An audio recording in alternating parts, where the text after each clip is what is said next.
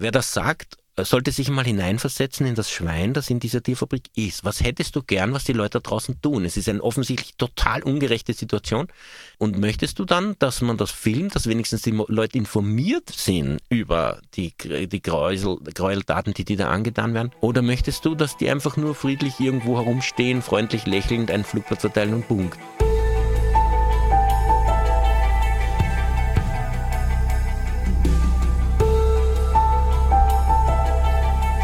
Veganinchens Stimme.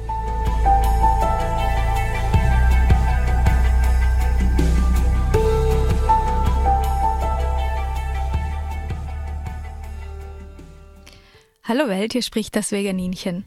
Meine Sendung beschäftigt sich mit Tierethik, Tierrechten, der Natur und vor allem der Wildnis, der Wissenschaft, dem Aktivismus und heute habe ich jemanden zu Gast, der all das in einer beeindruckenden Art und Weise und Persönlichkeit vereint, Martin Balloch.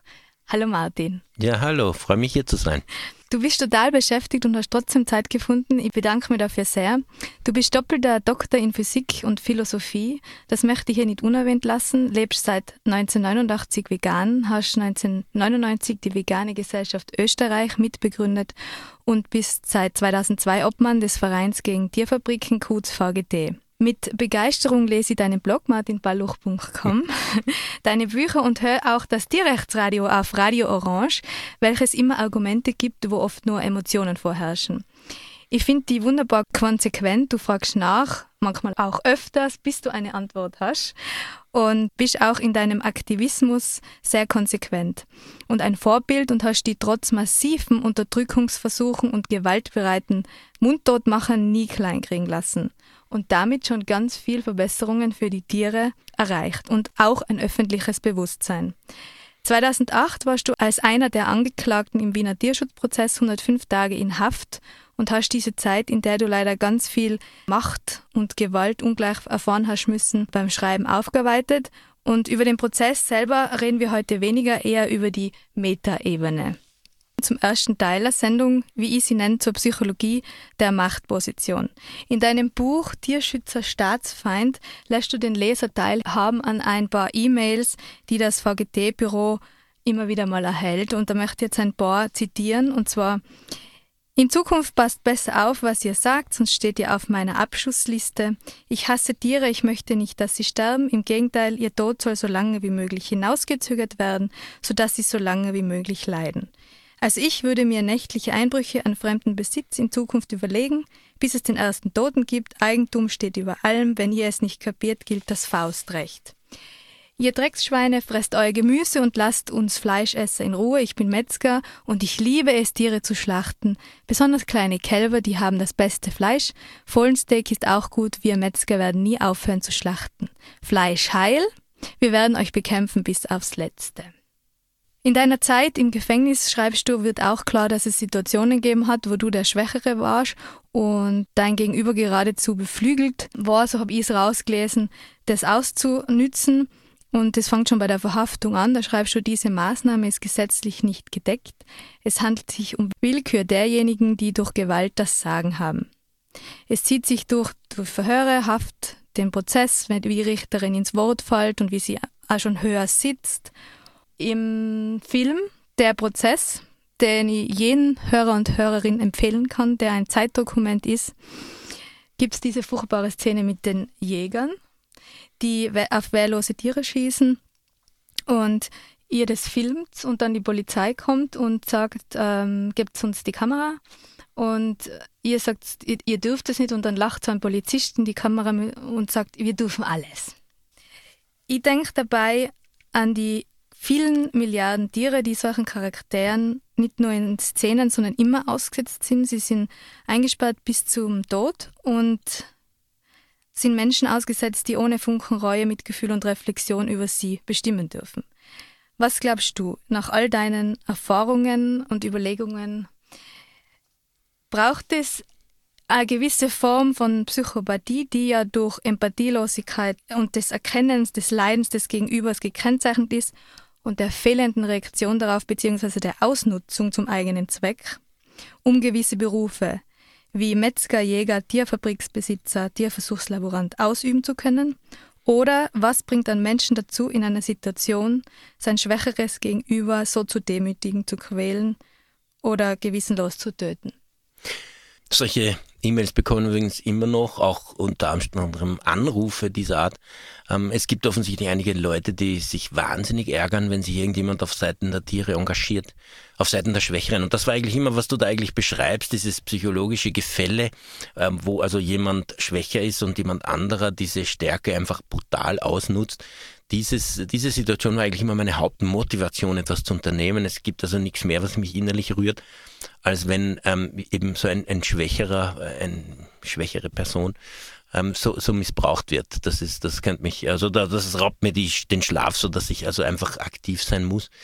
Ähm, ja, ich glaube, es gibt beide Ebenen. Es gibt Menschen, die ähm, die solche Machtpositionen einfach gerne ausnutzen und auch extra so Machtpositionen suchen, um sie dann nutzen zu können. Und es gibt aber auch diese sozusagen gedankenlose, eiskalte, industrielle ähm, äh, Nutzung und Missbrauch von Tieren, der einfach sozusagen passiert wie am Fließband, ähm, so dass, wo die Leute selber gar nicht emotional involviert sind, sondern einfach vollkommen abschalten, dass sie hier einem einem Tier gegenüber sind. Beides ist, ähm, ist äh, grauenhaft, aber wahrscheinlich sind die ersteren Personen eher die, die dann Tierschützer, Tierschützerinnen attackieren oder sich von Vegan und Veganismus äh, bedroht fühlen oder, oder provoziert fühlen und deswegen so zum, zum äh, Stänkern anfangen.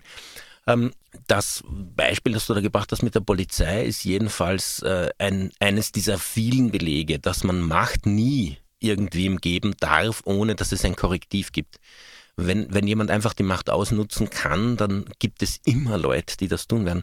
Es hat in der Geschichte nie eine Diktatur gegeben, die nicht ihre Büttel gefunden hat, und zwar ganz leicht. Es gab noch nie einen Mangel an ausführenden Brutalorganen oder an, an, an Geheimpolizei oder an irgendwelchen Schlägertrupps.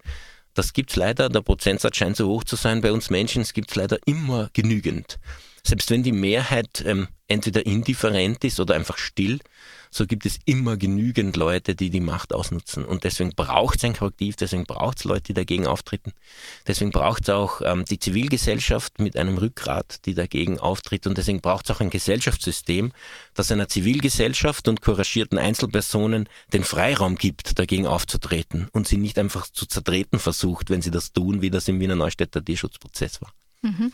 Am Ende des Buches schreibst du das Zitat, die Tierschutzkause hat auch die historische Wahrheit wieder bestätigt, dass jedes Regime seine Schergen findet, die dessen Drecksarbeit erledigt. Ja, und das war in dem Fall ja auch, weil meine, diese Polizei, die da aktiv war, war zum Großteil ähm, von Tierschützen überhaupt nicht betroffen. Aber sie haben verbissen und mit einer Einseitigkeit und mit einer Brutalität ähm, da gegen uns ermittelt und sind gegen uns vorgegangen, die alles andere als neutral ist. Ich meine, viele Beispiele fallen mir ein. Ähm, eines ist zum Beispiel dieser Mensch, der also unter den vielen Personen war, die meine Wohnung durchsucht haben und nimmt meinen Laptop und sieht, schaut mir in die Augen und knallt ihn also fest am Boden, sodass man weiß, dass dann Laptops zerstört werden. Und ich sage, können Sie bitte vorsichtig mit den Sachen umgehen? Und er schaut mich lächelnd an, hebt den Laptop noch einen halben Meter höher und lässt ihn wieder auf den Boden fallen.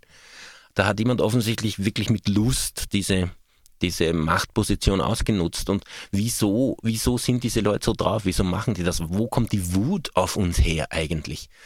Ähm, das, das ist, fällt mir schwer, fällt mir schwer zu verstehen. Ich habe diese Person vorher nie gesehen. Ich habe vermutlich mit meiner Kampagnentätigkeit dieser Person nie einen Berührungspunkt geliefert. Und trotzdem hat sie, entwickelt sie so eine irrsinnige Wut, ähm, beziehungsweise eine Lust, ähm, äh, gegenüber mir oder gegenüber Schwächeren eine Machtposition auszunutzen. Und es ist traurig, wirklich, dass die Menschheit aus solchen Charakteren besteht, zu einem zumindest groß genugen Anteil, so dass es tatsächlich nie einen Mangel gibt. Wenn, wenn, äh, wenn ein Machtgefälle da ist, gibt es Missbrauch. Das ist immer so. Hm. Es ist jedenfalls für das fühlende Herz kaum aushaltbar zu sehen, wie euch gedroht wird in diesem Film mit Schlägen, Mittelfingern, Schreien und Waffen und dann im Prozess euch das vorgeworfen eigentlich wird, dass ihr die Gewalttäter seid. Und sie haben versucht, euch wegen des sogenannten Terrorparagraphen anzuklagen und und veranstaltet selbst den Terror und jetzt immer noch jeden Tag mit den Tieren. Mir ist es unerklärlich, wie das funktioniert, dass man ein hilfloses Wesen gegenüber einfach abschießen kann. Du warst ja da schon öfter dabei und ich kann mir vorstellen, dass man im Affekt da, also ich würde im Affekt irgendwas machen, was nicht positiv ausgehen wird. Wie kannst du in so einer Situation sachlich bleiben? Es ist interessant, dass, es stimmt also 100 Prozent, was du sagst. Ähm, unser Auto wurde auch beschmiert, wie wir bei Kleiderbauer-Demos waren. Wir, unsere, unsere, unser Schloss wurde verklebt, es wurden meine Reifen aufgestochen, es wurden die Scheiben von den Autos eingeschlagen, es wurde mir zu Hause die Scheibe eingeschlagen. Und es gibt keine Sonderkommission, es gibt keine Polizei, die das überhaupt nur interessiert. Ja.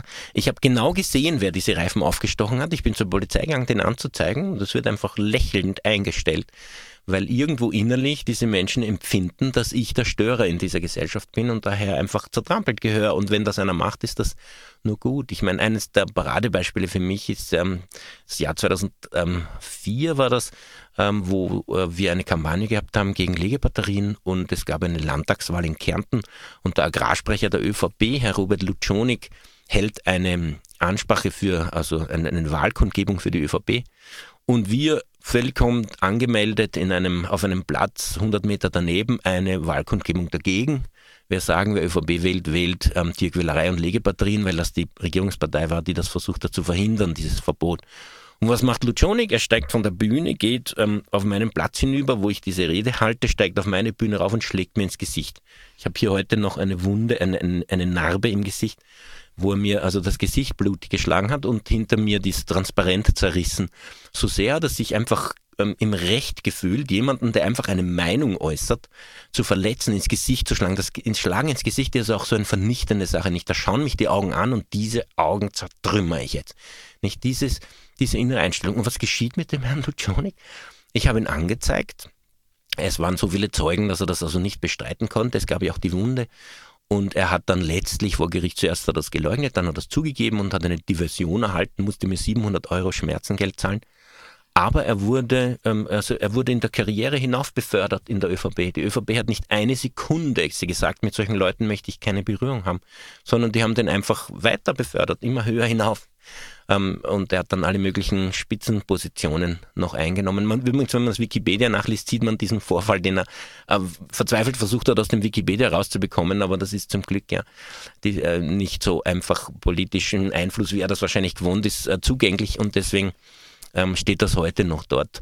Ähm, ein anderes Beispiel, das für mich ganz eklatant ist, ist der Gatterjägermeister von Salzburg, der Herr Maximilian Mellenhof, gehört zu einer der reichsten Familien Österreichs, besitzt also riesigen Grund und einen Teil davon hat er eingezäunt, um dort also jedes Jahr Tiere zu massakrieren, die dort züchtet und dann in so Gesellschaftsjagden verfolgt. Ähm, ein paar Tierschützer hatten die Frechheit besessen, ähm, von außen, außerhalb des Gatters, von öffentlichen Grund aus dort hinein zu fotografieren, um die Angst der Tiere zu dokumentieren und ähm, ihre Verletzungen. Und daraufhin fühlt er sich berechtigt, da rauszugehen, die Leute anzugreifen, ihnen mit Gewalt die Kamera zu entwenden, ihnen auf die Hand zu steigen, sodass sie eine Verletzung haben, um die Kamera dieser Hand zu entreißen. Er hat auch zwei bezahlte Schläger mitgehabt, die also professionell trainierte Kämpfer sind, mit denen hat er Leute gewürgen lassen und sie niederringen und hat also solche, solche Taten begangen, ja, und ähm, nach mühsamen Gerichtsprozessen ist es also so weit, dass das Landesverwaltungsgericht Salzburg festgestellt hat, dass das wirklich die, die Tatsituation ist. Das hat er also getan. Die Staatsanwaltschaft Salzburg sieht keinen Grund anzuklagen. Die wartet jetzt schon seit, das ist jetzt zwei Jahre her, äh, zweieinhalb, die wartet und wartet und versucht es einfach irgendwie auszusitzen.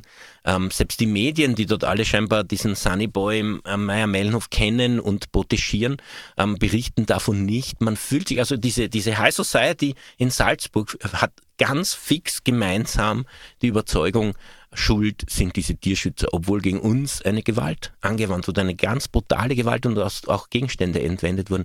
Und die FPÖ-Chefin von Salzburg ähm, vergeschwistert sich öffentlich mit Meier Mellenhof und beschimpft uns, wo sie nur kann. Und, und, ähm, und, und ist ungerührt durch den Umstand, dass er vor Gericht die Unwahrheit gesagt hat, dass er laut Gerichtsurteil unsere Menschenwürde verletzt hat, dass er uns mit Gewalt Gegenstände entwendet hat, dass er uns verletzt hat physisch, also eine Körperverletzung zugefügt hat, dass er ein Beweismittel fingiert, fingieren zu versucht hat. Und ich meine, wie kann man den noch in einer politischen Diskussion eigentlich ernst nehmen? Aber die Gesellschaft ist so und insbesondere in Salzburg, dass sie das einfach machen. Also die, die haben offensichtlich keinen Funken von Anstand oder Gerechtigkeitsempfinden. Ja, wie geht man mit sowas um? Naja, ich glaube, äh, letztendlich übersteht man das nur, wenn es doch eine breite solidarische äh, Bewegung gibt, wenn die Zivilgesellschaft sich gegenseitig unterstützt, wenn ähm, wenn es Menschen gibt, die, ähm, die, sie, die einen helfen in solchen Situationen. Und das gibt es zum Glück und das nicht zu so knapp. Ähm, wie ich da plötzlich in der Zelle gesessen bin, war die ersten sechs Tage isoliert bei diesem Wiener Neustädter Tierschutzprozess in Untersuchungshaft zu meiner großen Überraschung. Es war überhaupt kein Anlassfall ersichtlich ähm, habe ich gesagt, okay, dieses Land, die spinnen, da gehe ich nicht. Aber dann habe ich so viel Solidaritätsbekundungen gehabt. Ich habe in kürzester Zeit 300 Briefe von mir völlig fremden Menschen geschickt bekommen. Ich wurde beim Rauskommen hat mir jemand einen Laptop gekauft, direkt so vor meiner Nase, damit ich sehe, dass er nicht äh, zuerst ein bisschen irgendwelche ähm, Trojaner einbaut. Ähm, ich habe ein Rad geschenkt bekommen vom nächsten. Eine, eine Frau, eine sehr nette, hat mir ähm, die, die Wohnung oder das Haus eigentlich ihrer Großmutter überlassen, also zum, zum sozusagen Wohnen, äh, ohne dass ich mich bei der Polizei melden muss, während die ins Altersheim gekommen ist. Es war also so viel, so, so viele, so nette Menschen. Ähm, das ist das, was mich letztlich am Leben hält in diesen Bedingungen oder weitermachen lässt. Es wäre fast ein Verrat an diesen Leuten, wenn die, wenn die äh, sich so bemühen, so solidarisch sind, sich so einsetzen, wenn sich so viele andere Menschen auch einsetzen, dass man da einfach geht und sagt, okay, ich gehe derweil wandern, so schön das Wandern ist, aber das ist auf jeden Fall das, was mich, was mich weiter ähm, vom Burnout und der Depression abhält. Mhm. Ich mache da noch ein Zitat vom Theodor Heuss einwerfen, das du sicher kennst. Er war der erste Bundespräsident der Bundesrepublik Deutschland und hat gesagt, Jagd ist nur eine feine Umschreibung für besonders feigen Mord am chancenlosen Mitgeschöpf. Die Jagd ist eine Nebenform menschlicher Geisteskrankheit. Und wenn man so die Szenen in dem Film sieht, wo sie dann auch nur lachen, kann ich das unterschreiben? Ja, ich meine, es gibt sicher Leute, vielleicht auch unter den Hörern und Hörerinnen, die sich denken, wieso, Jagd ist ja notwendig und sind die nicht alle so anständig. Die arbeiten wahnsinnig an ihrem Image. Also wie viel Geld investiert wird und wie viel Politkontakte und Medienkontakte und Werbeeinschaltung in Medien von dem ja solche freien Radios zum Glück ähm, verschont bleiben, äh, genutzt werden, um äh, das Image der Jagd aufzupolieren, um zu verhindern, dass man hinter die Kulissen schaut. Aber wenn man das macht, wenn man vor Ort ist, wenn man sieht, wie die Leute mit den Tieren umgehen, wenn man Treibjagden sieht, wenn man sieht, wie die gezüchtete Fasane, gezüchtete Enten aus Massentierhaltung aussetzen und abknallen, wenn man sieht, wie sie gezüchtete Hasen abknallen, und zwar 600 auf einmal, und die toten Tiere dann mit Bagger im Boden vergraben, das habe ich selbst persönlich auch gesehen, wenn man sieht, wie sie in den Zuchtgattern die züchten, wie fanatisch die einem, einem wie sie nennen, kapitalen Hirsch hinterherrennen, weil der ein großes Geweih hat oder einem, einem Rehbock, ähm, der eine Verletzung hatte und daher ein irgendwie ungewöhnliches Geweih hat. Was die für eine, für eine zwanghafte, für einen Wahn entwickeln, dem nachzurennen und alles aus dem Weg räumen was im, was im Weg ist, wie sie alles, was ein Beutegreifer ist, was andere Tiere jagt und ihnen damit Konkurrenz ist, verfolgen und zwar gnadenlos, wie sie ihre Hunde auf andere Tiere hetzen. Ich habe äh, viele solche Sachen dokumentiert, wie sie sie zum Beispiel in den Bau hetzen, um Füchse zu verfolgen, wie sie einen Hund einfach auf einen Marder hetzen, der halt kurze Beine hat und da eher langsam ist und mit Lust beschreiben dann in einem Artikel in einer Jagdzeitschrift, wie der Hund diesen Marder zerfetzt dann weiß ich, dass diese Leute einfach von A bis Z lügen, wenn sie sich jetzt großartig als Tierschützer präsentieren, weil sie die Tiere im Winter füttern. Das Einzige, was die sehen, ist eine Stückzahl. Sie reden von Tieren in Stücken. Eine Stückzahl von Wesen, die Trophäen produzieren und wovon sie träumen, ist eine Schädeldecke abzusägen, auszukochen und an die Wand zu nageln. Da ist vom Tierschutz und Mitgefühl und von dem Anerkennen des Individuums Tier und der Persönlichkeit Tier in der Praxis einfach keine Rede. Es mag einzelne Personen geben, die da ein bisschen das anders leben und die das ein bisschen anders sehen. Aber die konventionelle Jagd, die, das Gros der Jagd, der Jagd, der man begegnet, äh, typischerweise, wenn man ähm, zur Jagd hingeht, um sich das einmal anzuschauen, die läuft so brutal ab, wie ich das geschildert habe. Und das sind auch Menschen, die so drauf sind, die einen auch entsprechend physisch attackieren und bedrohen. Ähm, es war nicht einmal, dass, dass mich Jäger und Jägerinnen physisch angegriffen haben, auch schwer verletzt haben. Und ich erinnere auch daran, dass 1991 ein, im November ein Jäger in Niederösterreich, einem Tierschützer, der äh, sich hingestellt hat, friedlichst mit einem Transparent mit zusammen mit anderen, um äh, auf, eine, so ein, auf das Grauen so einer Fasanjagd aufmerksam zu machen, wo so ausgesetzte Tiere aus Massentierhaltung aus Ungarn äh, beschossen wurden. Dem hat ein Jäger absichtlich eine Schrotladung in den Bauch geschossen, aus, weiß nicht, 30, 40 Metern Entfernung und ihn damit schwer verletzt und fast getötet. Und dem Jäger ist nichts passiert, nichts. Es ist vor Gericht gekommen und er hat gesagt, ich habe geglaubt, das ist ein Fasan. Ich habe das nicht erkannt. Dabei sage ich und alle, die vor Ort waren, das war vollkommen absichtlich. Der hat einfach sich gedacht, diesen Menschen vernichte ich. Wenn der sich auf die Seite dieser armseligen Vögel stellt, dann vernichte ich den. Und das ist, äh, es ist wirklich so unappetitlich, dass einem, ja, dass einem ähm, schlecht, wird. schlecht wird und mhm. die Worte im Hals stecken bleiben. Ja, schlimm. Also und zu, zu deiner Haftzeit. Euch ist ja passiert, wogegen ihr kämpft. Die Freiheit wurde euch beraubt. Einige deiner Zitate, in denen man deine Verzweiflung spürt, möchte ich jetzt vorlesen. Man spürt auch ein bisschen die Verzweiflung der Tiere durch. Wieder kommt ein Wochenende, wieder scheint die Zeit stillzustehen. Ich finde keine innere Ruhe, ich bin richtig gehend panisch. Es fällt mir schwer, meine Gedanken zu ordnen. Ich habe so viel zu sagen und hinauszuschreien, aber keine Möglichkeit, das auch zu tun. Wie verzweifelte Tiere im Käfig. Du schilderst, wie du auf den Wald starrst, als du in ein anderes Gefängnis verlegt worden bist und die Natur vermischt. Du schreibst, du bist ein Waldläufer, der Mensch ist für die Gefangenschaft nicht gemacht. Und weiter, das sollten wir auch bedenken, wenn wir als Gesellschaft Wildtiere in Zoos oder sogenannte Nutztiere in Fabriken einsperren. Auch sie machen die Qualen der Gefangenschaft durch und auch sie sind darauf nicht evolutiv vorbereitet und haben keine körpereigenen Mechanismen, damit umzugehen und die Leiden zu lindern. Gefangenschaft ist inhuman, artgerecht ist nur die Freiheit. Wie meinst du das? Ich bin sehr gerne in den Bergen unterwegs und ähm, ich hatte nicht einmal einen lebensgefährlichen Unfall. Ich bin jetzt schon seit fünf Jahrzehnten unterwegs und da ist das wahrscheinlich nicht erstaunlich, weil es ja doch nicht ungefährlich ist. Und ein Beispiel dafür ist die ähm, Südwandplatten des äh, Pfaffenstein im Hochschwab, ähm, ganz in der Nähe, wo ich jetzt wohne, in der Obersteiermark. Dort war ich klettern in einem Oktober, glaube ich, 97 ungefähr. Und äh, mitten so beim, beim Felsklettern, ich bin vorausgegangen, ähm, ist von oben ein Fels gekommen, den ich nicht gehört habe und der mir ähm, die Schulter zertrümmert hat. Ähm, und zwar so wirklich so schwer, dass also die, die Hand nicht mehr bewegt werden konnte und ich auch gesehen habe, wie aus, wie aus dem, aus dem Körper meine Knochen rausstehen, die da zerbrochen sind. Und wie ich der Hand den Befehl gegeben habe, sich zu bewegen, hat sich nur dieser Knochen bewegt und die Hand ist still geblieben. Und ähm, es, es war natürlich starke Schmerzen, es war ähm, eine große Belastung. Es war ein typisches ähm, Schlagtrauma.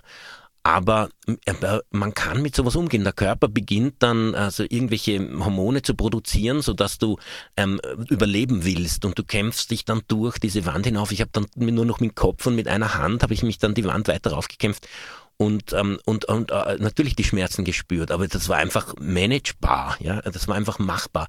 Der Körper, habe ich gemerkt, ist so gebaut, dass wenn man also angefallen und schwer verletzt wird oder so, dass man das, dass man dann weiterkämpfen kann, dass man weiter existieren kann, dass das psychisch vor allem gut geht ich, ich denke, ich vergleiche das jetzt damit, dass mich zum Beispiel ein Beutegreifer angreift und, und verletzt, ja, und dann überlebe ich das oder kämpfe, dass es weitergeht. Ähm, es ist in der Action, wenn es um Leben und Tod geht, spürt man das gar nicht so stark, ja. Ich meine, später, wenn du dann nach ein paar Stunden rauskommst, merkst du, boah, das ist ziemlich heftig und ich habe auch Blut verloren und so. Aber, aber während der Situation ist es manageable, ja. Und dann vergleiche ich das mit dieser Zeit im Gefängnis. Du sitzt in einem düsteren Loch starrst an eine Wand, die, also wo die ganze Verputz abgeblättert ist und dich drängen sich irgendwelche anderen, die, die auch nicht mehr weiter wissen und jammern und, und sagen, also ich habe so ein Schellweh und ich, hab, ich brauche irgendwelche Drogen und ich krieg sie nicht und die düstere Stimmung da drin und, und es und passiert nichts. Ja, also so stundenlang, tagelang, wochenlang, monatelang sitzt du an derselben Stelle und starrst an die Wand. Das ist nicht mehr manageable. Da, da muss man im Hirn, da muss irgendetwas, weiß nicht, da kann man nicht mehr weiter. Es ist eine ganz, eine ganz entsetzliche Lähmung und ein ganz entsetzliches Gefühl. Und da habe ich eben gemerkt, es ist tatsächlich so eingesperrt sein, da kann man noch so warm haben und, und Essen kriegen und Trinken kriegen, diese Grundbedürfnisse versorgt bekommen. Es ist viel, viel, viel weniger schlimm, als eine zertrümmerte Schulter zu haben. Viel, viel weniger schlimm. Und jetzt sagt mir einer im Zoo, mein Gott, ähm, die kriegen eben Essen, die kriegen Trinken, was wollen sie mehr? Und ich meine, dann können sie halt nicht so viel bewegen, aber was muss dich bewegen? Hat mir irgendwann mal jemand gesagt, die, die, die haben eh nur den Antrieb, sich zu bewegen, ein Essen zu holen. Wenn sie Essen kriegen, dann macht das nichts. So ein Unsinn. Ja. Ich meine, Mensch und, und, und andere Tiere sind je so nah verwandt, dass ich da also, glaube ich, berechtigt Vergleiche ziehe. Ähm, man hat natürlich einen inneren Antrieb, sich zu bewegen. Das gibt einem Glücksgefühle, draußen im Freien zu sein und, und so und die, die Luft zu spüren, die Bäume zu spüren und sich zu spüren und da drin, da drin verkommt man völlig und das äh, wird in, in einem Zoo den Tieren genauso gehen und in einem Tierversuchslabor. Ich hatte immer diese Parallele zum Tierversuchslabor, weil der Zoo ist, da hat man vielleicht noch ein bisschen frische Luft, schlimm genug, also wirklich schlimm genug, aber man hat wenigstens noch ein bisschen Luft, während in diesen Tierversuchslabors, die sind ja meistens in Keller, gestapelt, die ganzen Käfige nebeneinander. Die kommen dort nie raus, starren auch nur an die Wand, sind irrsinnig engen Behältnissen und dann wird ihnen auch noch wehgetan. Also das äh, kann man sich fast einfach nicht vorstellen, was da mit diesen Tieren vorgeht. Und natürlich auch in den, in den Tierfabriken, so einer Schweinefabrik. Ich meine, diese, diese Wesen, die werden dann 110 Kilo schwer, so wie ich, sind also richtig ähm, Wesen ganz ähnlich wie mir, auch ähnlich sozial sind, äh, sind die eingestellt und ähnlich ähm, ähm, also ähnlich interessiert an ihrer Umwelt wie wir Menschen. Und denen muten wir zu, in so einem winzigen Loch zu stecken, über ihrem Code auf Vollspalten, die Wände vollkommen strukturlos in echt engen Gedränge, ohne irgendeine Unterbrechung des, des Tages, äh, mit irgendetwas Interessantem. Also das ist wirklich die Hölle werden. Also ich kann nur sagen, ich, äh, da, wenn, wenn man sie, wenn man ihnen Freiheit gäbe und sie dann vierteilen würde, wäre das weniger schlimm bei lebendigem Leib, als ihnen diese, diese, diese, dieses Eingesperrtsein ohne, ohne irgendein absehbares Ende und ohne irgendeinen Sinn, den sie irgendwie empfinden könnten, äh, zuzumuten. Noch eine Frage zur Stimmlosigkeit. Die Medien haben teils ja während deiner Haftzeit unwahre Texte verbreitet und du hast keine Chance gehabt, die zu wehren, weil du ja im Gefängnis warst und nicht laut sein hast können. Das ist das eine. Und das andere ist, wie gehst du damit um, dass es viele Menschen gibt oder Mitläufer, wie man sie nennen will, die ungefiltert solche Schlagzeilen übernehmen? Ja, das ist, das ist auch ähm, ein, wirklich ein, ein stetige neue ähm, Belastung oder Entsetzen, ähm, dass so, so einfach vollkommen falsche mediale Darstellungen übernommen werden, als wäre das bei einer bare Münze und die Leute scheinbar komplett kritiklos das annehmen oder zumindest relevant viele. Ähm, aber zuerst zu einem ersten Punkt. Äh, tatsächlich, ich bin in dieser Zelle gesessen, ich bekomme dann so ähm, Teile der Akte, wo irgendwelche vollkommen falschen Vorwürfe stehen, wo ich auch merke, wie die das absichtlich gedreht haben. Es gibt ja so viele Dinge bei der Verfolgung von damals, wo sie, wo sie wirklich versucht haben, mir etwas in die Schuhe zu schieben, wo sie genau wussten, dass das nicht stimmt. Ein Beispiel von vielen ist so eine brennende Jagdhütte in, in einem in, in sogenannten Eichenwald bei Zurndorf in Nordburgenland. Hat eine Hütte gebrannt, ohne dass ich davon wusste. Äh, die hat, da war, wie sich herausgestellt hat, durch einen Experten der Polizei hat die, der Kamin überhitzt, weil er nie geputzt wurde und sie in der Nacht davor gefeiert haben, die halbe Nacht. Und dann hat der Kamin einfach einen Brand gehabt und, hat, und die Hütte ist abgebrannt, wie die heimgegangen sind, ohne dass sie es gemerkt haben. Ich war zwei Tage später nach dem Brand in das, im selben Wald, weil ich dort einen Hinweis bekommen habe, dass da illegale Fasanerien sind. Ich habe die fotografiert, mich davor und von dort die Behörde angerufen. Und die Polizei hat mich damals abgehört. Und der Soko-Mitarbeiter, der das mitgehört hat, einer der grässlichsten von denen, der hat nichts Besseres zu tun gehabt, als erstens sofort die Jäger zu informieren, dass am nächsten Tag eine behördliche Kontrolle kommen wird und die haben schnell alles entfernt und die ganzen Fasane entfernt. Also die Polizei hat eine Straftat gedeckt, indem sie die informiert hat, nur um gegen uns zu sein. Und ähm, die Polizei hat gemerkt, dass dort ein, ein, Brand war, war allerdings zwei Tage vorher. Daraufhin haben sie einen neuen Experten hingeschickt. Die Soko hat den Akt übernommen von diesem Brand. Dieser neue Experte wurde angewiesen, offenbar zu sagen, man kann eigentlich nicht sagen, warum das gebrannt hat. Es war vielleicht doch kein Kaminbrand, es könnte auch Brandstiftung gewesen sein, es sei nicht auszuschließen. Und dann haben sie einfach die Tatzeit verändert. Die haben sie einfach um zwei Tage, da sieht man noch im, im Akt den den, die Beschreibung, wann das war, also ich, ich sage jetzt, ich glaube, es war am 11. November 2007 um 19.09 Uhr, wie die Polizei das Feuer gefunden hat. Und im nächsten Aktenteil steht plötzlich Tatzeit 13. November, so zwei Tage später bis 20 Uhr. Hm. Die haben das einfach geändert, weil sie wussten, dass ich am 13. November vor Ort war. Und das haben sie einfach gemacht, damit sie Richtern sagen können, bitte, der war zum Tatzeit am Tatort eines Feuers gegen eine Jagd, wo man nicht weiß, ob es nicht vielleicht Brandstiftung war. Mit diesen Tricks haben sie mich eben in Untersuchungshaft gebracht, weil die Richter und Richterinnen waren ja zunächst einmal unvoreingenommen, wie sie das gehört haben. Ja.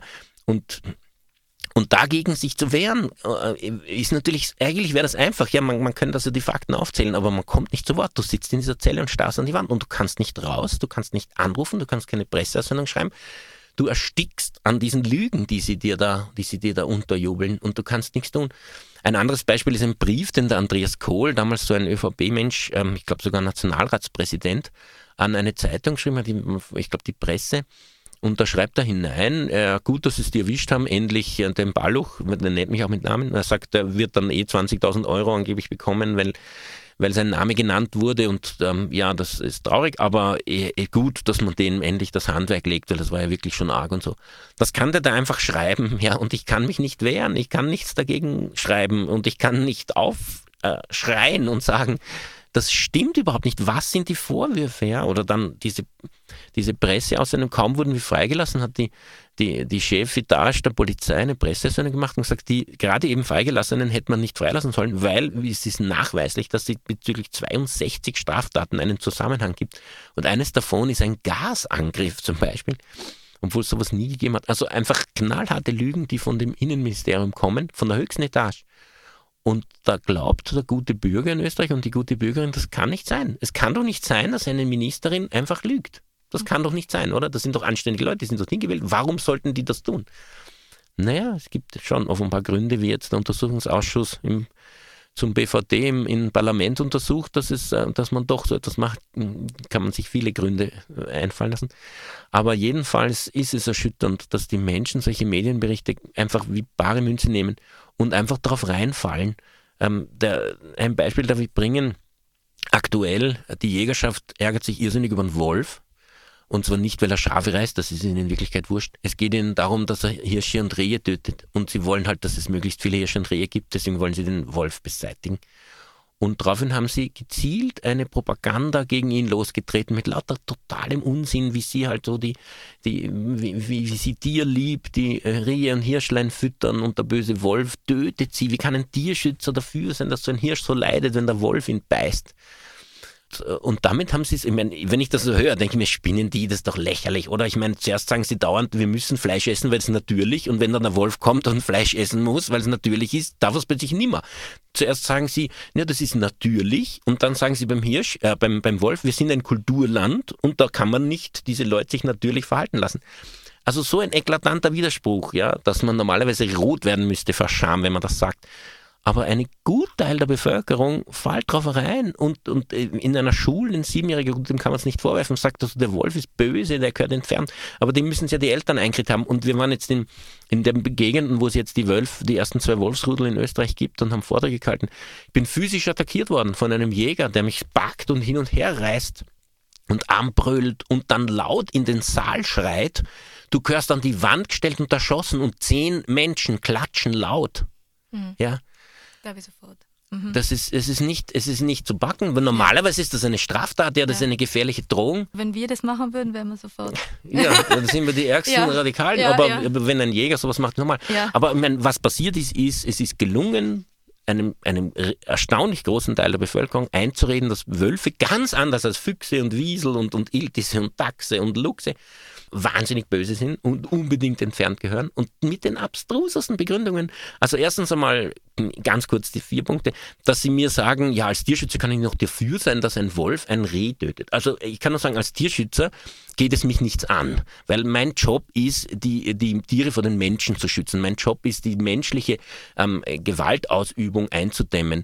Ein Mensch braucht nicht Tiere essen und sie töten ähm, um zu überleben. Ein Wolf schon. Und deswegen mische ich mich da in diese natürlichen Zusammenhänge nicht ein. Das geht mich gar nichts an. Aber die scheint das irgendwie zu überzeugen. Ich habe echt eine ganze Anzahl von Briefen bekommen von Leuten, die sagen, wie kannst du dich Tierschützer nennen und dann die Rehe nicht, nicht vom Wolf schützen? Und, und wer schützt die Mäuse vom Mauswiesel und wer schützt den Hasen vom Fuchs? Warum ist das nie ein Problem gewesen? Das haben wir seit Jahrzehnten, aber oder seit immer, seit Millionen von Jahren. Aber plötzlich, wenn es um Wolf geht, ist alles ganz anders. Und dann kommen plötzlich so Sachen wie, ähm, der bringt möglicherweise wieder die Tollwut. Also in nirgendwo in den Gebieten, wo er eingewandert ist, hat er die Tollwut gebracht, aber plötzlich müssen wir uns davor fürchten. Oder er frisst die Kinder auf, alle. Obwohl die, die wissenschaftlichen Studien das klar sagen, obwohl ich Wölfen begegnet bin und sie haben mich nicht gefressen, obwohl es viele Menschen gibt, die sie erforschen und, und zahlreiche Begegnungen hatten und äh, ich meine andere Tiere, wie zum Beispiel der Bär, potenziell deutlich gefährlicher ist. Nein, plötzlich fallen die darauf ein und glauben das und sagen, der Wolf muss weg. So richtige Lynch-Pogrom-Stimmung. Und das gelingt mit den Medien. Und die sind, die sind einfach viel zu unkritisch dafür. Und sie, sie merken nicht, dass sie mit solchen, dass sie einfach nur die Metabotschaft aufgreifen und die Fakten vollkommen außer Acht lassen. Und das erschüttert mich schon. Ja. Es ist echt, es, also die Menschen sind echt prädestiniert dafür, Populisten reinzufallen. Mhm. Und das ist, das ist erschütternd und das macht auch ein bisschen Angst vor dem Populismus gegen Migration und gegen andere Menschengruppen. Du hast da auch den Martin Luther King zitiert in deinem Buch zu diesem Thema, den ich, das ich da auch gerne vorlesen möchte. Ich muss zugeben, dass mich in den vergangenen Jahren niemand mehr enttäuscht hat als der moderate Weiße. So weit, dass ich fast schon zu dem bedauerlichen Schluss gekommen bin, dass das größte Hindernis zum Erreichen der Freiheit der Schwarzen nicht der gewöhnlich rassistische Bürger oder der Kuckucksklan-Anhänger darstellt, sondern der moderate Weiße, dem Sicherheit und Ordnung wichtig ist als Gerechtigkeit, der beständig behauptet, ich teile deine Ziele, aber ich bin nicht mit deinen Methoden einverstanden, der glaubt, dass er und nur er alleine sei, der den Zeitplan für, den, für die Freiheit seiner Mitmenschen festlegen darf, der den Schwarzen beständig rät, auf einen günstigeren Zeitpunkt zu warten. Das ist eine Analyse von nahezu unheimlich zeitloser Bedeutung und auf, eigentlich auf jeden Kampf gegen Repression umlegbar. Ja, ähm, wunderbar, genau, umlegbar auf unsere Tierschutzsituation. Wenn sich so ein, ein Mensch, der sagt, du kannst doch nicht in eine Tierfabrik einbrechen und sie filmen, da übertritt man doch das Gesetz, stell dich anständig hin, lass dir deine Demo genehmigen und verteil dann mit freundlichem Lächeln ein Flugblatt, Punkt, ja. Wer das sagt, sollte sich mal hineinversetzen in das Schwein, das in dieser Tierfabrik ist. Was hättest du gern, was die Leute da draußen tun? Es ist eine offensichtlich total ungerechte Situation. Es wird, äh, es ist von der Wirtschaft wird das also ganz gezielt so betrieben, damit sie ihre Profite machen. Die haben überhaupt keine Motivation davon abzuweichen, solange alle freundlich lächeln. Die Politik hat keine Motivation davon abzuweichen, solange sie einfach wiedergewählt werden. Also wer sollte etwas unternehmen dagegen? Ähm, und möchtest du dann, dass man das filmt, dass wenigstens die Leute informiert sind über die, die Gräusel, Gräueltaten, die dir da angetan werden? Oder möchtest du, dass die einfach nur friedlich irgendwo herumstehen, freundlich lächelnd einen Flugplatz verteilen und Punkt? Und ich meine, spätestens da werden sie hoffentlich verstehen, dass man, dass man das nicht dabei bewendet sein lassen kann. Es ist nicht eine private Entscheidung der Menschen, du, ihr, sie macht so und, und die, die Renate so, sondern es ist eine politische, strukturelle Entscheidung. Wir müssen Tierfabriken verbieten. Dazu brauchen wir einen politischen Druck, einen öffentlichen Druck, damit sich das durchsetzt. Und dieser Druck kommt nicht von freundlichen Lächeln, sondern der kommt daher, dass wir Fakten recherchieren, dass wir konfrontative Aktionen machen, dass wir aufstehen und Widerstand leisten, dass wir nicht zulassen, dass das System einfach so weiterläuft, so geschmiert und ohne irgendwelches Quietschen, sondern dass, dass es einfach Widerstände gibt, dass also da Sand ins Getriebe kommt. Das, ist, das muss erreicht werden, damit da überhaupt eine Bereitschaft seitens der Wirtschaftsbosse und der, und der Politik besteht, diese äh, Fakten zu diskutieren und ein, ein Problem überhaupt zu sehen. Mhm. Letztendlich waren eure Anklagepunkte aber so an den Haaren herbeigezogen und widerlegbar, ja fast peinlich, dass selbst die öffentliche Meinung von diesen ganzen Mitläufern dann gekippt ist und sich anders entwickelt hat, als die Herrschaften gedacht haben. Auch Chris Moser hat damals in der Sendung erzählt, dass er eine irrsinnige Solidarität erfahren durfte. Und er hat gesagt, der Druck der Öffentlichkeit war entscheidend. Walter Rode hat auch Anfang 20. Jahrhunderts geschrieben, politische Prozesse kann man nicht gewinnen, man soll sie daher mittels einer politischen Verteidigung für die Agitation nutzen. Ja, ähm, Walter Rode war jemand, der Anarchisten und Anarchistinnen verteidigt hat, ähm, denen auch falsche Dinge vorgeworfen wurden, aber wo eine ganz starke öffentliche Stimmung gegen sie war. Deswegen sagt er, man kann sie nicht gewinnen. Uns ist es gelungen, dieses, diese öffentliche Sympathie, die wir eigentlich hatten, zu nutzen und das hat äh, sozusagen die Spüttel des Staates überrascht. Das haben sie nicht erwartet. Sie haben geglaubt, dass sie mit ihrem, mit ihrem Vorschuss äh, Vertrauen, die die Bevölkerung der Polizei und dem Innenministerium entgegenbringt, dass sie mit dem uns einfach vernichten können. Aber zum Glück ist das nicht gelungen. Zum Glück haben wir eben davor schon zwei Jahrzehnte die Zeit gehabt oder eineinhalb, dass wir, äh, dass wir den Menschen klar machen, was, warum wir das tun, dass sie ein Verständnis haben, dass sie ein Vertrauen haben. Ich hatte sieben, letztlich sieben Abgeordnete zum Parlament sogar, die mich im, im, im Gefängnis in der Zelle besucht haben, fünf von den Grünen und zwei von der SPÖ. Äh, auch unser jetziger Bundespräsident war bei mir zu Besuch. Und ähm, das waren einfach Menschen, die uns schon gekannt haben, die gewusst haben, wie wir agieren und die dem nicht geglaubt haben, was da von Staatsseite verbreitet wurde. Und ähnlich war das dann mit den restlichen Bevölkerung. Und wir haben eben entschieden, das ist ein politischer Prozess, den kann man nur angehen, indem man alles öffentlich macht. Ich habe nichts verheimlicht. Ich habe meine, alle die, ähm, die mich sehr belastenden Berichte, die so fingiert belastet mich haben und natürlich auch lauter so Verleumdungen enthalten haben und, und üble Nachreden, falsche Unterstellungen, die habe ich alle veröffentlicht, ohne Rücksicht auf Verluste, um den Leuten zu sagen, ich spiele mit offenen Karten. Das wird mir vorgeworfen. Das sage ich dazu. Auch dann die Anklage habe ich vollkommen veröffentlicht und ähm, habe dazu halt kommentiert. Das, äh, so ist es wirklich. Und, das, und 25 Pressekonferenzen haben wir gemacht in der Zeit von meiner Entlassung bis ähm, zum Urteil. Und das hat, das hat den Ausschlag gegeben. Also ich bin überzeugt, dass das äh, Rechtssystem allein uns im Stich gelassen, im Regen gelassen hätte, ähm, weil das einfach äh, Menschen sind, die da en entsprechend den Vorgaben der Polizei geurteilt hätten. Aber dadurch, dass dann doch eine öffentliche Stimmung dagegen entstanden ist, dass dann irgendwann doch klar wurde, dass das ein, einfach ein fingierter fingierte Verfolgung ist. Dadurch ist dann doch ein, ein, glatter Freispruch auf allen Ebenen geworden. Nicht? Das muss man auch nochmal sich auf der Zunge zergehen lassen. Nicht ein einziger Vorwurf blieb bestehen gegen alle Angeklagten und die Richterin hat eindeutig im Urteil gesagt, dass das eine erwiesene Unschuld ist. Es gibt keine kriminelle Organisation, dass sie auch versteht, dass wir Tierschützer und Tierschützerinnen die Polizei so heftig kritisieren und die Behörden, weil die manchmal so irrsinnig unfair uns gegenüber agieren. Und sie hat gesagt, die Polizei hat vor Gericht gelogen. Wurde übrigens nicht verfolgt. Wir haben, ich habe eine ganz lange Liste von Anzeigen wegen Amtsmissbrauch gemacht gegen die Polizei. Alles umgehend eingestellt. Die Staatsanwaltschaft hat mir geschrieben, das ist ihnen halt passiert. Das muss man verstehen. Das kann schon passieren. Das kann schon passieren, dass man ein Datum falsch überträgt. 11. 11. November 2007, 13. November, das ist einfach passiert. Schauen Sie, das, mhm. war, das kein, mhm. war keine Absicht. Oder können Sie die Absicht beweisen? Lächel, grins, nicht? Mhm. So ungefähr ist das gelaufen. Ja. ja. Eine letzte Frage aus Zeitgründen. Um was ist es bei dem Prozess wirklich gegangen, deiner Meinung nach? Ja, uns zu vernichten. Mich zu vernichten, den Verein zu vernichten und diese aufmüpfigen Tierschützer ein für alle Mal zum Schweigen zu bringen, die Leute einzuschüchtern, dass sie sich nicht mehr trauen, laut zu sein, dass sie sich solche Kampagnen nicht mehr trauen. Ausgelöst wurde das Ganze ganz klar durch diese Legebatterie-Kampagne, wo besagter Herr Lutschonik von der ÖVP Kärnten mir ins Gesicht geschlagen hat. Die hatten eine solche Wut auf uns. Sie haben dann die Wahl in Kärnten verloren, die Hälfte der Stimmen eingebüßt, in Salzburg den Landeshauptmann verloren, ist eine Landeshauptfrau für äh, SPÖ geworden, Bundespräsidentschaftswahl verloren.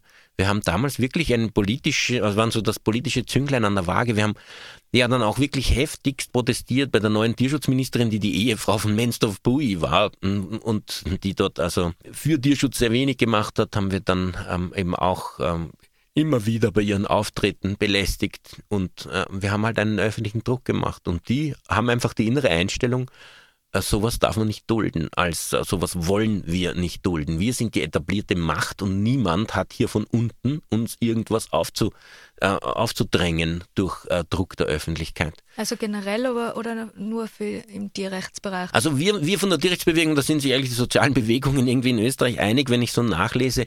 Wir waren einfach die aufmüpfigsten, auch die erfolgreichsten. Es waren viele andere und es gibt noch immer natürlich sehr viele andere und das ist auch sehr gut. Aber wir waren sozusagen ähm, die aufmüpfigsten und gleichzeitig die am wenigsten verankerten, nicht? Weil wir haben keine lange Geschichte gehabt und Ähm, und da haben sie geglaubt, uns zu zertreten geht am leichtesten.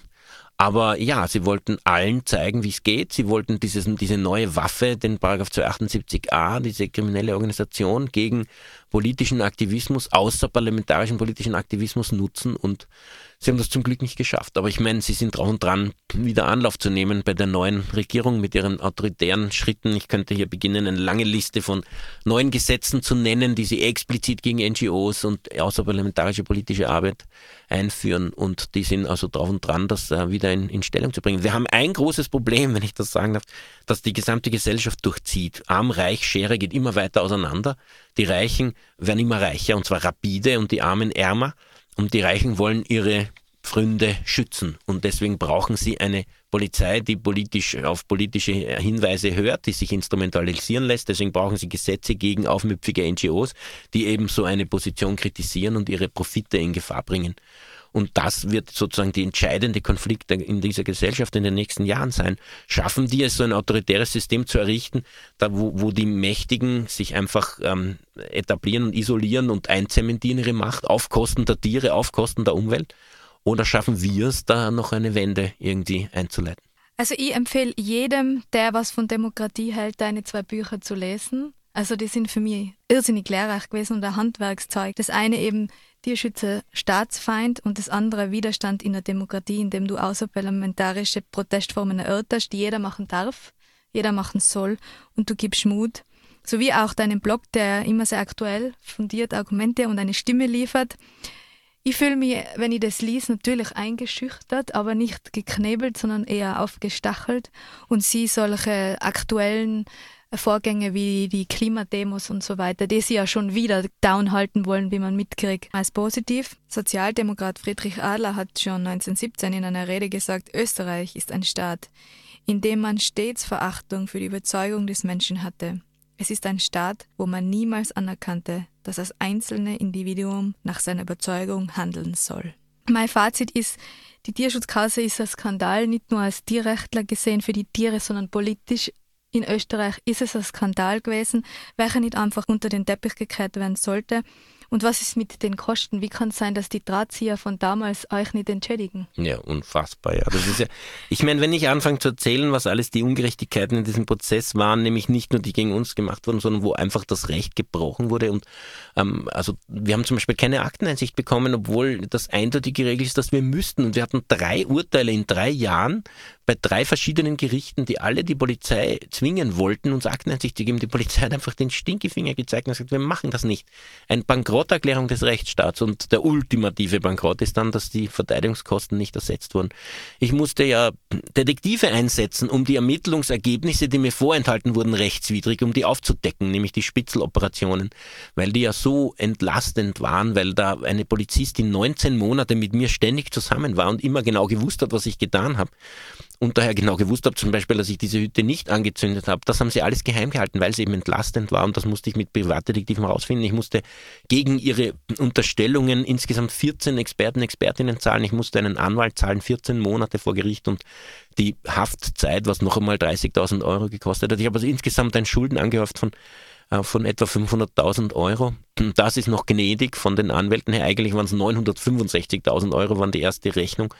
Aber das konnte irgendwie reduziert werden, weil es halt aufgeteilt wurde und weil man da irgendwie noch ähm, Prozente bekommen hat für das und jenes. Aber auf den 500.000 Euro bin ich sitzen geblieben. Ich habe auf allen Ebenen äh, versucht, von der, äh, von der Republik das Geld zu bekommen und auch der Europäische Gerichtshof für Menschenrechte hat sich geweigert dieses Verfahren anzunehmen, weil er nicht sieht, wo hier ein Menschenrecht gebrochen sein soll. Zumindest wurde mit dieser Begründung das Verfahren abgewiesen.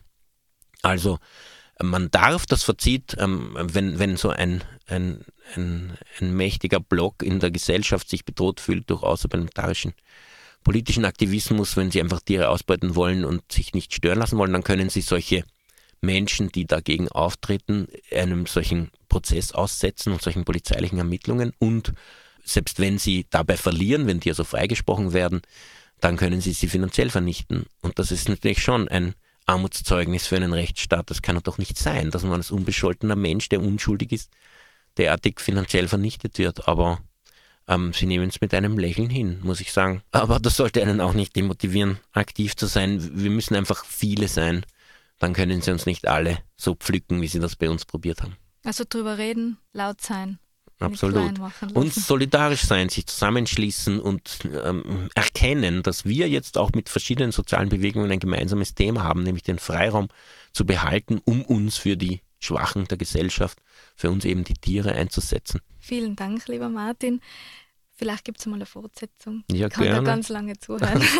Danke für die Einladung. Am Schluss möchte ich noch den Satz sagen, den ich schon mal auf Englisch gesagt habe.